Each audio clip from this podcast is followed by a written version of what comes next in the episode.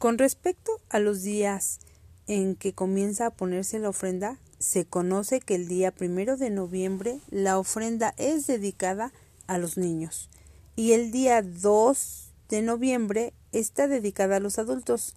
pero hay otras fechas en las que se deberían colocar la ofrenda en algunos lugares, por ejemplo, desde el día 28 de octubre,